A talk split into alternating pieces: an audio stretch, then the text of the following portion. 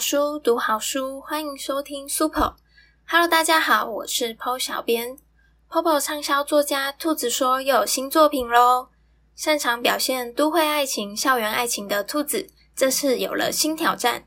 他在六月二十九号刚刚出版的《请你拥抱我的噩梦》，加入了奇幻的元素。一个身怀秘密的女孩与一个看似中二的神秘男孩，他们的相遇将会带来什么样的故事？请听 PO 小编告诉你。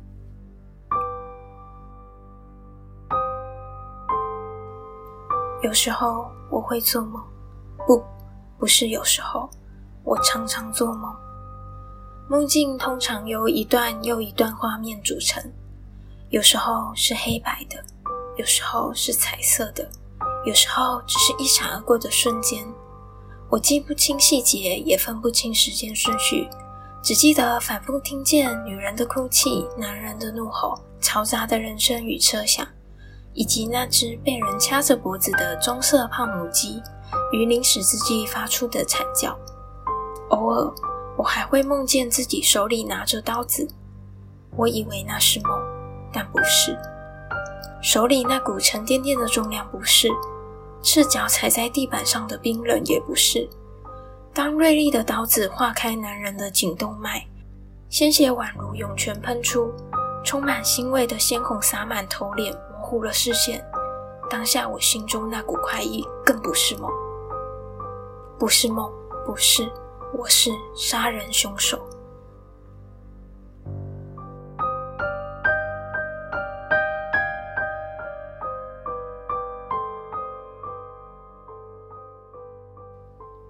学姐，好雨学姐，我好想你哦！朱彩珍从后方扑抱到我身上，爱雨手上还抱着一叠厚重的书本，我难以回应她的拥抱。好久不见，加拿大好玩吗？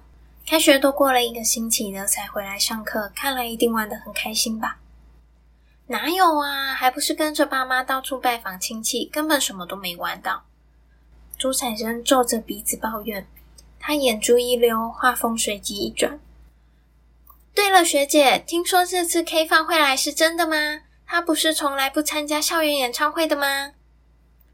这个嘛，我笑了笑，故作玄虚地耸耸肩，不告诉你。哦哟，学姐，学生会长，朱彩珍抱着我的手臂撒娇：“你最好了，拜托跟我说嘛。”朱彩珍是我的直属学妹，她大一下学期才转来我们学校。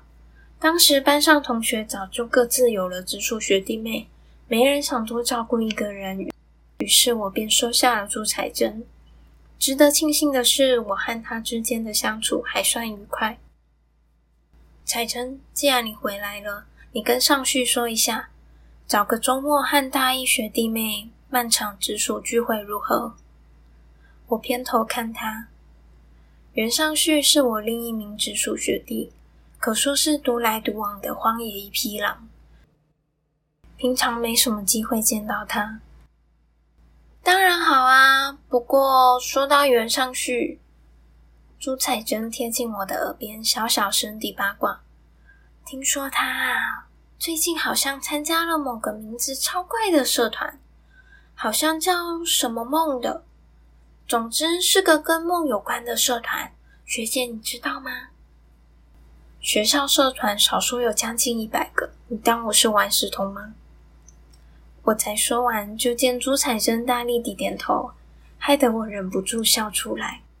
不瞒你说，学校上星期才要求学生会进行社团改革，学生会现在可说是一个头两个大。社团改革有什么好改革的？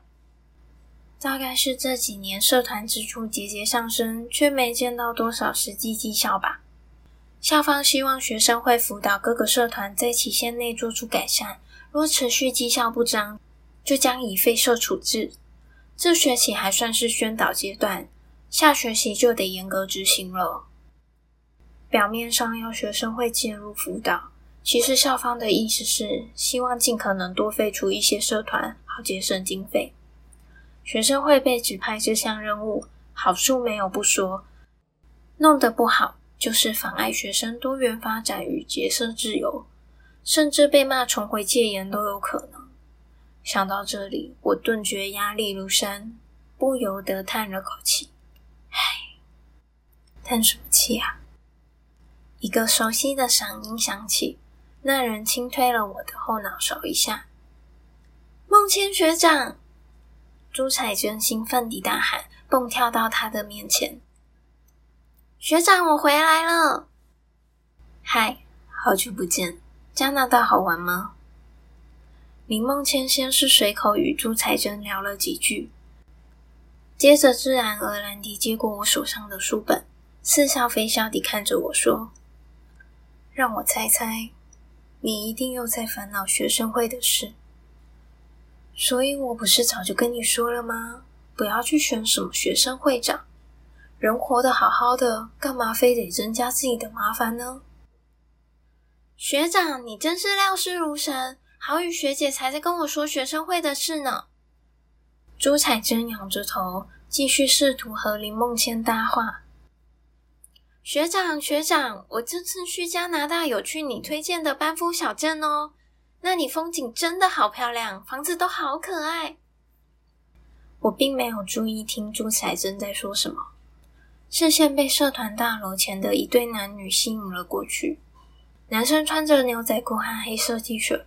外面披着一件扣子并未扣起的深色中式长袍，要长不短的头发在后脑勺扎了一个松松的发髻，表情无精打采，一脸睡眼迷蒙的模样。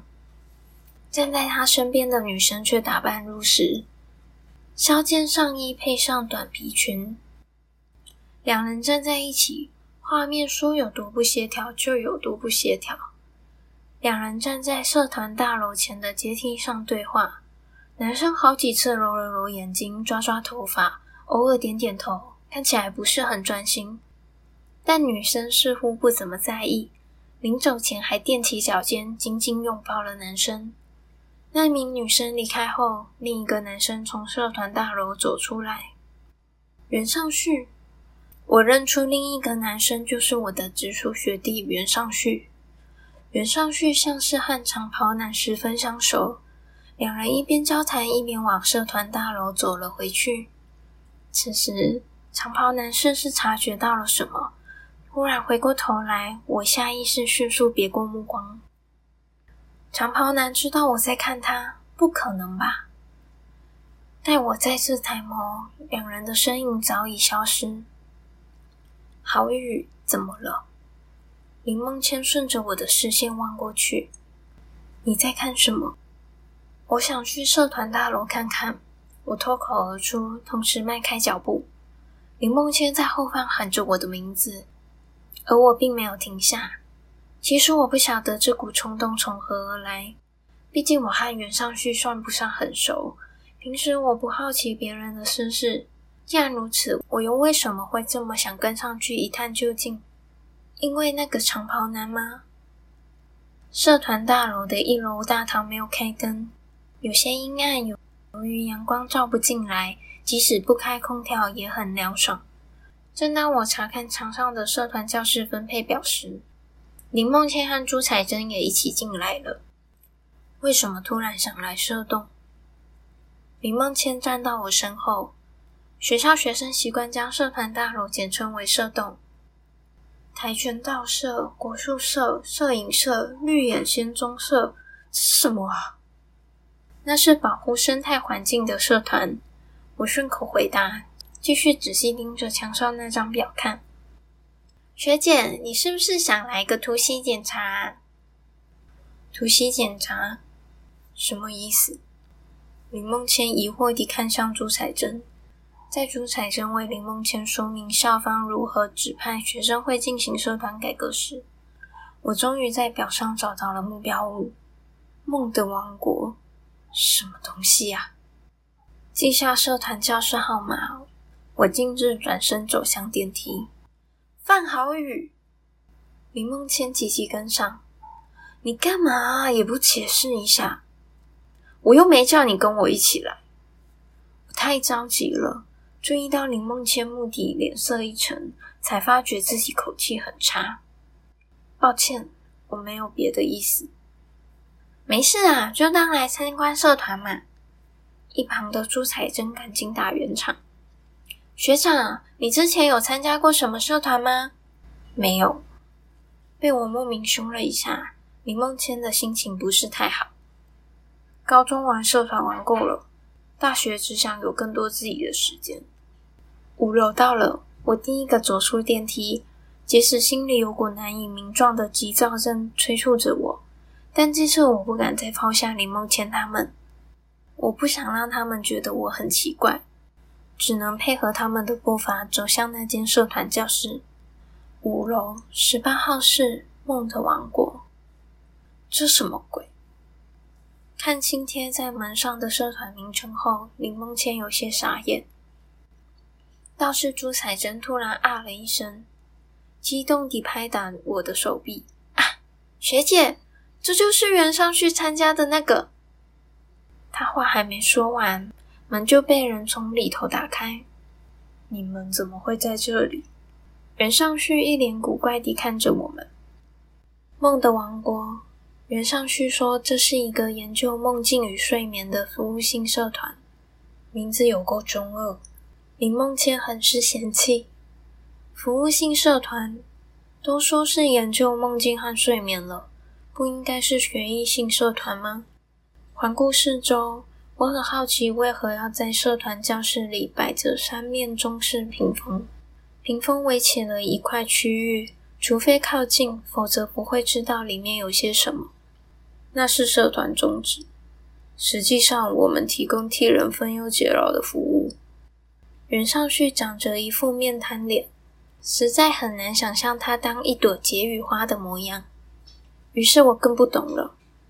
例如呢，学姐，你常做梦吗？袁尚旭问我。你的梦境通常是什么样子？我的梦境是……才刚闪过这个念头，我忽然感到头痛欲裂，不由得皱紧了眉头。我有时候会做很奇怪的梦。朱彩珍兴奋地举手抢答，连带引开了其他人的注意力。我有一次梦到跟大蟒蛇一起睡觉，差点没把我吓死。听说梦到蛇是发财的预兆。真的假的啊？是真的，但也不一定是真的。袁上旭话说的很玄。袁上旭，我拜托你说人话。朱彩珍对他翻了一个大白眼。什么叫做是真的，但也不一定是真的？所以我到底会不会发财啊？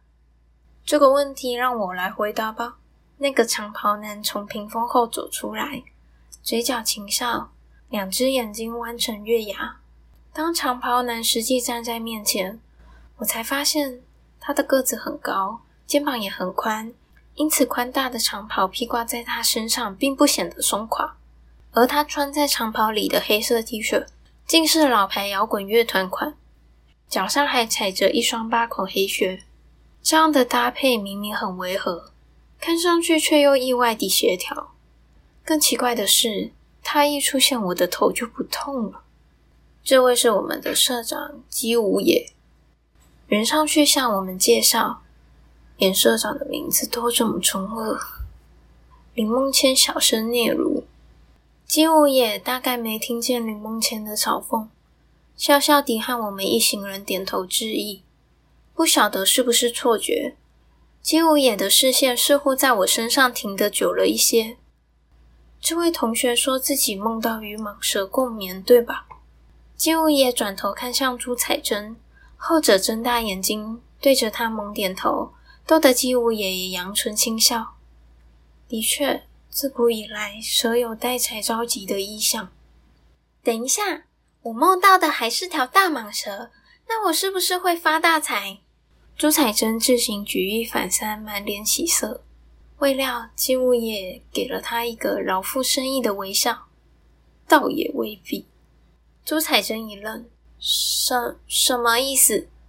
有话就好好说，少在那边卖关子。”林梦谦对这种话题十分不以为然，态度连带变得不耐烦：“都什么时代了，搞什么怪力乱神，把我们当白痴啊！林梦谦，我皱眉制止他。蛇除了象征财富，同时也象征了嫉妒。与蛇共眠，代表内心隐藏着嫉妒，而嫉妒滋养着蛇身。金无也意味深长地看向朱彩珍：“你说，与你共眠的是一条大蟒蛇，小心养蛇为患。”朱彩珍脸色一白，场面顿时陷入一片静默。我甚至不敢看向朱彩珍。当一个人心里的想法毫无预警地遭人当众切开，无论是真是假，对当事人来说都很难堪。我我才没有！朱彩珍好不容易找回自己的声音，结结巴巴道：“我才不会嫉妒别人，他在胡说八道。这是什么烂地方？我要走了！”朱彩珍胡乱抓起包包就往外跑。彩珍，林梦谦见状一时气急，起身往姬无野身前一站：“喂，你有没有良心啊？有必要在大家面前让一个女孩子难堪吗？”姬无野一副无所谓的样子。不是你要我把话说清楚的吗？我林梦谦被这话噎住了，顿了一下，但他很快又理直气壮起来。你少把过错推到我身上，什么话该说，什么话不该说，你自己分不清楚吗？对我而言，没有什么话不该说。金武也笑了笑，不知为何，他的笑里似乎带着一丝轻蔑。是你们伪装太多，害怕被人看穿。金无野的语气始终平静无波，却隐含锐利，且他看人的眼神十分直接，仿佛能将对方一眼看透。或许正是因为如此，林梦谦的气势落了下来。神经病！他大力推开金无野，嘴上忍不住地骂。随便讲一些似是而非的话，就当自己很了不起，以为每个人都是白痴会被你骗，少开玩笑了，还不就是装神弄鬼的神棍？再跟这种人同处一室，他妈的，我真的会吐！砰的一声，林梦谦愤愤甩门离去。我愣愣地望着那扇紧闭的门。不过短短几分钟，我的两个朋友都被金武野气走了。照理来说，我应该要很生气，与朋友同仇敌忾，但我内心毫无波澜，就像是没有感情的冷血动物。想到这里，我顿时心口紧揪，指尖微微发凉。你不走吗？我吓了一跳，抬头看向季无野，略带迟疑地问：“你是说我吗？”季无野被我的反应逗笑，不然还有谁呢？我为什么要走？我反问。尽管并没有留下来的理由，我甚至不清楚自己为什么要过来。但我不想在他面前示弱，更不想让他觉得我可以轻易被看透。此时姬无野的眼里竟像是天上了腥味。我不想输，只能硬逼自己迎向他的灼灼目光。姬无野微微挑眉：“你也想要我替你解梦吗？替我解梦？”脑中闪过一幕幕混乱的画面，伴随着哀嚎、哭泣、嘈杂的车声，以及母鸡在临死之前扯开喉咙的嘶叫。我用力甩了甩头，冷声拒绝：“不需要。”金武也没等我说完，便打断我：“你睡不好？”我没有。我直觉反驳：“要不要我陪你睡？”什什么？我傻住了。以为自己听错，学姐，你不要误会。袁尚旭一个箭步冲上前解释：“其实社长的意思是，如果是跟你睡的话，可以算你免费。”金武也倒是自己把话说完全了。他气定神闲地看着我，脸上依然是笑着的，仿佛他刚刚只是开口约我去喝杯咖啡。他这算是性骚扰了吧？我心中一股怒火上涌，抬手便朝金无野的脸上重重挥落。他被我打得头歪向一侧。学姐，袁尚旭惊呼：“变态！”我比一定骂了声。姬无野的肤色本就白皙，这一巴掌直接在他左颊烙下红痕。神经病，神棍，变态，哼！姬无野笑出声，他重新看向我，表情竟没有一分一毫的怒意。范好宇，要是我再多说几句，会不会又有新的绰号？社长，袁尚旭傻眼。急忙阻止他说出更多可能惹怒我的话，不必阻止他了，反正也来不及了。我深吸口气，扬起下巴。姬无野，我一定会废除这个社团。社团改革的消息很快在学校里传开，许多沉寂已久的社团纷纷跑来学生会咨询。小小的学生会办公室一下子变成创业辅导中心。即使学生会的成员很努力说明社团改革的方针，人心惶惶的情况却没有改善太多。眼看众人的负能量渐增，学生会的门槛都要被踏破了。身为会长的我，决定举办一场社团改革辅导会，由我本人亲自说明社团废除标准，并教导进入危险名单的社团如何振兴，才不至于将前人留下的基业葬送在自己手中。几天下来，效果十分显著，总算保住了学生会的门槛。晚上十一点多结束烧肉店的晚班兼职，我提着一袋吃剩的员工餐走出店门。一台熟悉的黑色轿车停在对街，驾驶按了两下喇叭。我小跑步过了马路，熟门熟路地打开副驾驶座的车门。你怎么会来？我一边问一边系安全带。不是说在赶报告吗？还不是怕你在回家路上死掉。林梦谦发动引擎，冲着我的脸摇了摇头。范好宇，看看你的黑眼圈，你照镜子都不会吓到吗？我活到现在没看过像你这种人，已经这么忙了，还拼命为自己找事做，是嫌自己命太长吗？还有，你看看你每天都吃些什么东西？林梦谦嫌弃地看了一眼我放在腿上的员工餐，我有些尴尬，徒劳无功地伸手掩住餐袋。他不晓得这可以充当我好几天的晚餐。其实也没有到很忙。我知道自己这番话没有什么说服力。最近学生会忙于社团改革辅导和近在眼前的校园演唱会，再加上烧肉店的打工兼职，还有系上的课业报告和大小考试。我根本忙得连睡觉时间都没有，不过也好，反正我不是很喜欢睡觉。好雨，停红灯的时候，林梦谦出声喊我：“你知道我的生日快到了吧？”最好是，我盯着车窗外撇了撇嘴，至少还有三个月吧。林梦谦的手搭在方向盘上，两根指头打着规律的节奏。重点是，你要送我什么礼物？我奇怪地看向他，你什么时候这么在意礼物了？现在不行吗？林梦谦挑眉，不是不行，只是我对于送礼物这件事实在不怎么在行。你少为难我，直接说你想要什么吧。没记错的话，去年我也是这么要求他的，而我会这么说也是有原因的。林梦谦和我并不是同系的同学。我们是抽签选中的学伴，学伴和情侣一样，两者都有所谓的热恋期。刚开始都会很热衷于在网上聊天，随着对彼此的了解程度加深，或者体认到频率不对，缺乏共同话题，时间久了，双方便渐渐不再联络。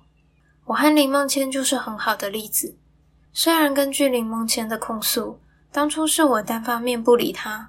关于这一点，我真的不记得了。也许是我课业太忙，没有太多时间放在交友上吧。总而言之，身为彼此的学伴，并没有拉近我们之间的距离。我和林梦谦真正熟识起来的契机，是她的十九岁生日派对。今年我想要什么呢？啊，我想到了。林梦谦把身体靠在方向盘上，侧过头，意有所指地看着我，轻轻一笑。粉粉想要一个玩伴，我毫不留情地赏他一记白眼。粉粉是一只扎着粉色蝴蝶结的小熊娃娃，也是大学一年级时我送给林梦谦的生日礼物。若是现在的我，当然不会送给她粉粉。但彼时的我，临时被一个女生朋友拉去参加林梦谦的生日派对，还很白痴地把林梦谦的名字听成林梦倩。于是我在路边花店随便买了只巧克力花当做礼物，而花上附了一只小熊，就是粉粉。当时大家故意起哄，要我拿着巧克力花向林梦谦告白。好不容易解释完这场误会，又被人发现我和林梦谦是学伴。众人再次起哄，说这就是缘分，高声要我们在一起。幸好林梦谦很有风度地替我解围。自从那次之后，林梦谦和我的关系才越来越好。不过历史不该重演，我也不相信他真的会想再要一只小熊。所以呢，你到底想要什么？我认真问他。去年我送他的皮质手环，正好好地戴在他的左手上。嗯，林梦谦装模作样地沉吟了一下，再不说就什么礼物都不会有了哦。我威胁他：五、四、三，当我的女朋友。我愣住了，我没有料到他会在此时这么说。范好宇，当我的女朋友，好不好？停红灯的时候，路灯微弱的光线映照出林梦谦脸上的紧张。可是我，我嗫嚅道：“绿灯了。”我还来不及把话说完，后方的车辆驾驶便不耐烦地按起喇叭。林梦谦暗骂一声，重新踩下油门。我们陷入了沉默。依旁人的眼光来看，林梦谦的确是个很好的对象，成绩优秀，家境优渥，长相更不用说。吸引了一群女生透过社群网站私讯他。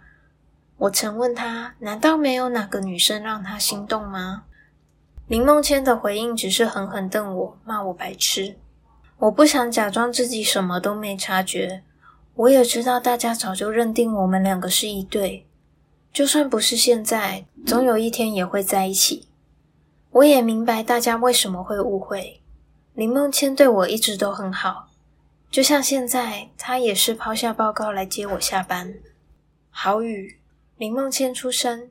陷入沉思的我倏地抬头，发现车子不知何时已经来到我的租屋处附近。斜过目光，正好看进林梦谦眼中的真挚。不知为何，我不想听他往下说。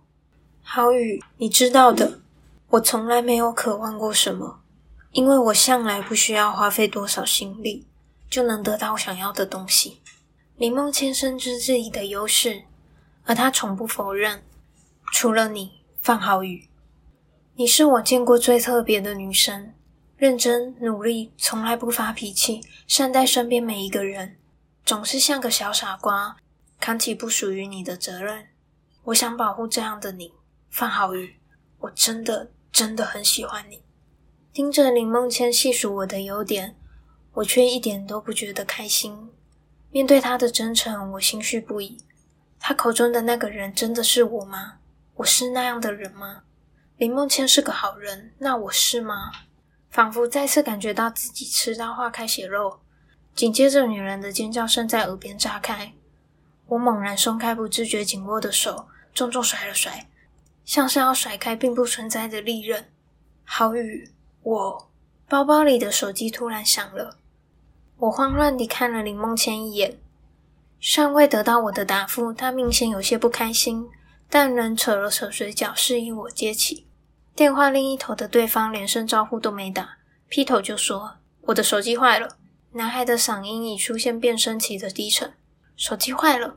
我直觉追问：“不是去年底才买吗？”他不说话。我知道了，不论原因是什么，我早该知道他不可能会跟我说的。我下个月会回去，你可以撑到那个时候吗？我再带你。你买了寄过来就好。他打断我的话，原来他连我的脸也不想看见吗？好。短暂沉默后，我只能应声同意，连声再见也没说。他兀自切断通话。谁呀？林梦谦问道。我弟弟。我脑海中浮现那张稚气却冷漠的脸庞。你有弟弟？林梦谦难掩惊讶：“他手机坏了吗？我送他一只吧。”梦谦，我累了，不是找借口，我是真的累了。我想回家休息。等一下，你还没回答我，你可以再给我一点时间吗？现在的我实在没有心思想这些。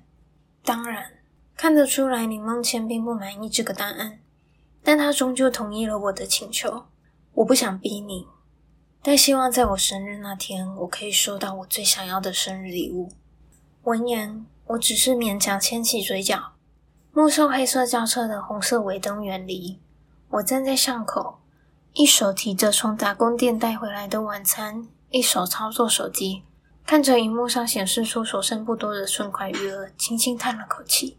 正当我准备走回租屋处，一道颀长的身影从对面公寓走了出来，我认出那是姬无野，不自觉停下脚步。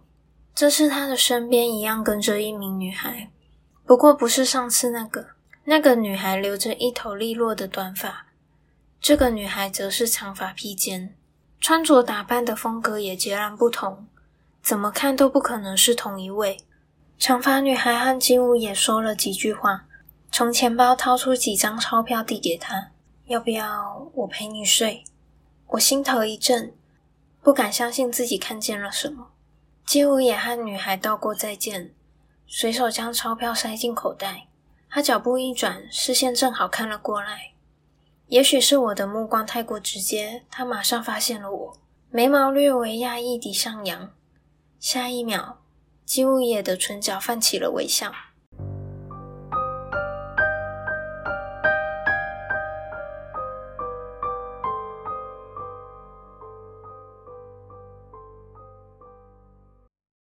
我一推开会议室的大门，就看见姬无野坐在里面。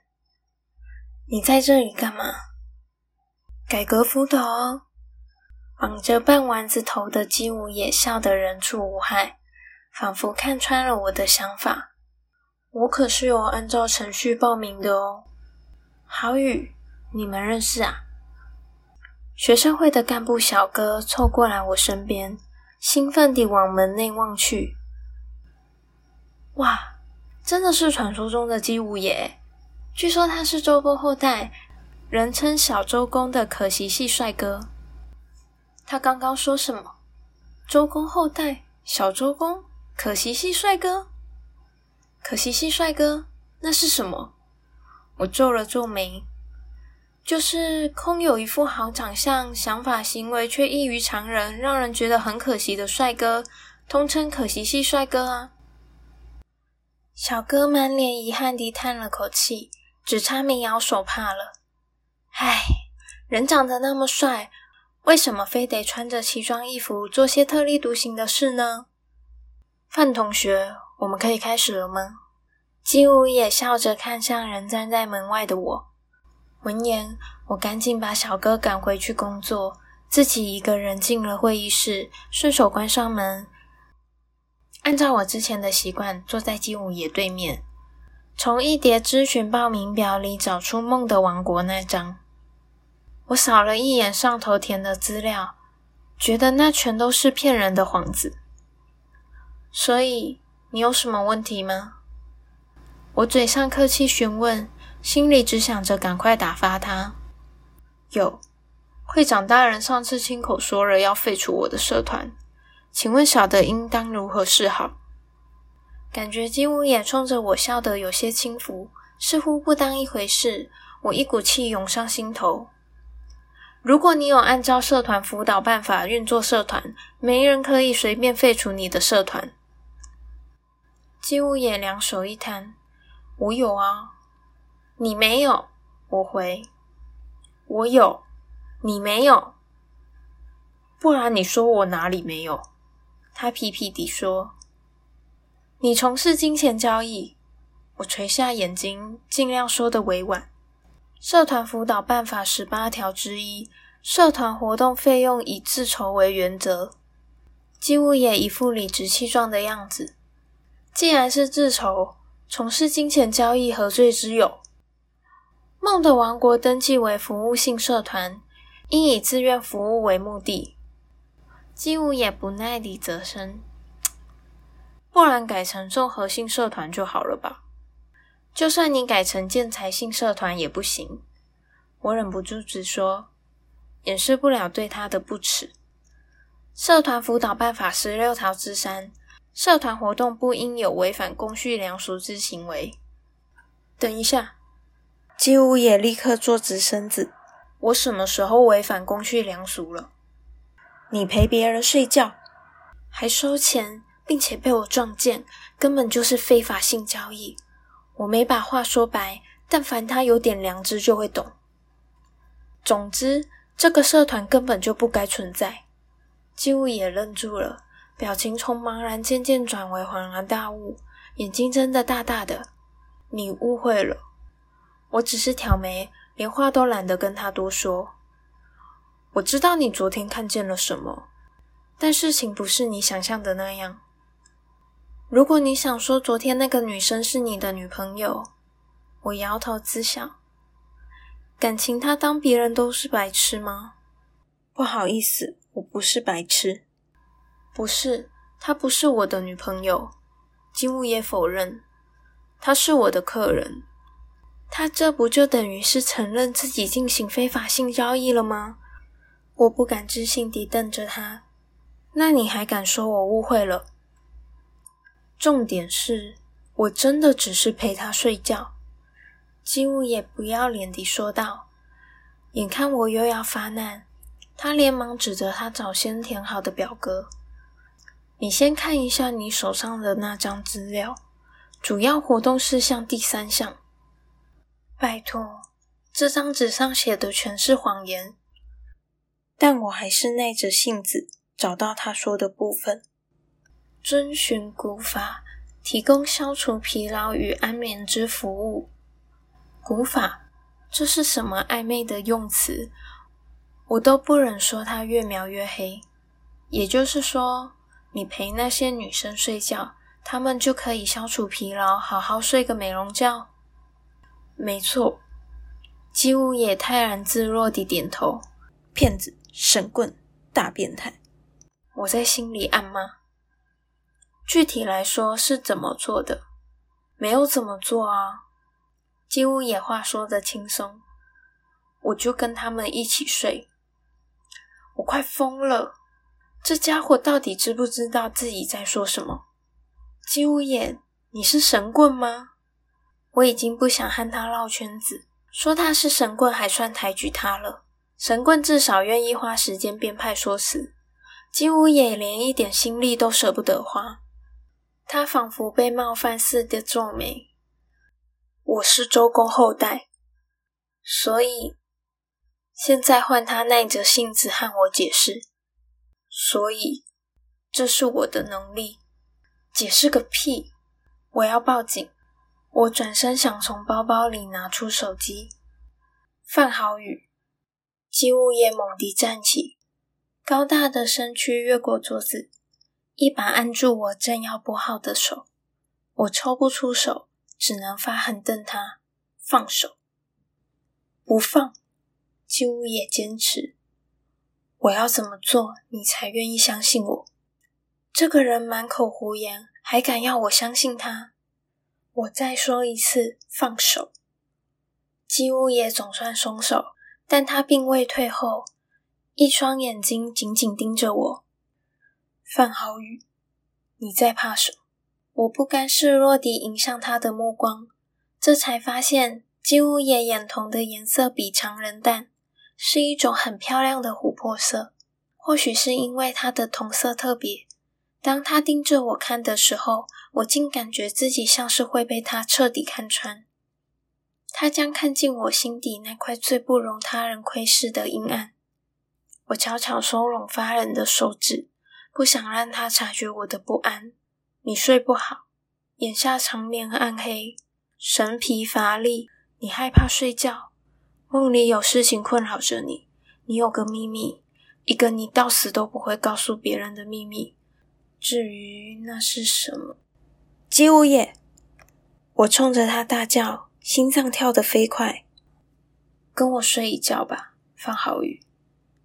金乌夜人直视着我，我能证明我说的都是真的。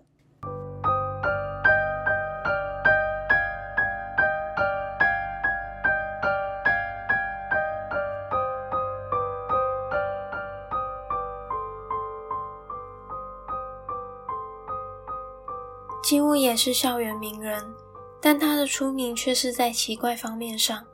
明明是一个长相出众的大帅哥，却整天穿着古怪的长袍，言行举止异于常人，还动不动就说要陪女生睡觉。破小编自问：如果是破小编遇到了金屋野，就算他长得再帅，也会退避三舍吧？也难怪范豪宇在第一次见面就给了金屋野一巴掌，还骂他是变态。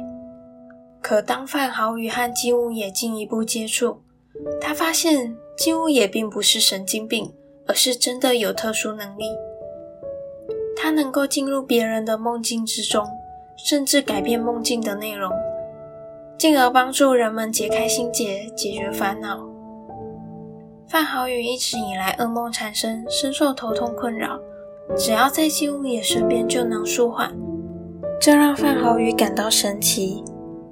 两人的交集越来越多，范好宇逐渐习惯姬物野的陪伴，贪恋他的温柔。同时，范豪宇也越来越害怕姬物野会发现他难以启齿的秘密。一次意外的车祸导致范豪宇陷入昏迷，他埋在内心深处的噩梦开始不断在他面前重复上演，像是永远没有结局的轮回。正当范豪宇即将崩溃时，金吾也带着温暖的笑意，在这场梦境中找到了他。不论是东西方，梦境似乎总有些特别的含义。有时候可能是预兆，有时候却是已经遗忘的过去。在儒家文化中，梦境很容易就跟周公连接起来。据说这是因为周公常常出现在孔子梦境中的关系。梦。经常被说成周公之梦或梦见周公，所以金乌也作为周公的后代，拥有进入梦境的能力，还蛮理所当然的。你曾经做过什么印象深刻的梦吗？你是否曾经想过梦境所代表的意义？我们在现实生活中遇不到金乌也，但能 Google 搜寻一下周公解梦。让姬无野的祖先帮大家分析一下梦境哦。不过话说回来了，如果今天姬无野说要跟你一起睡觉，你敢答应吗？不好书，读好书，我们下次再见，拜拜。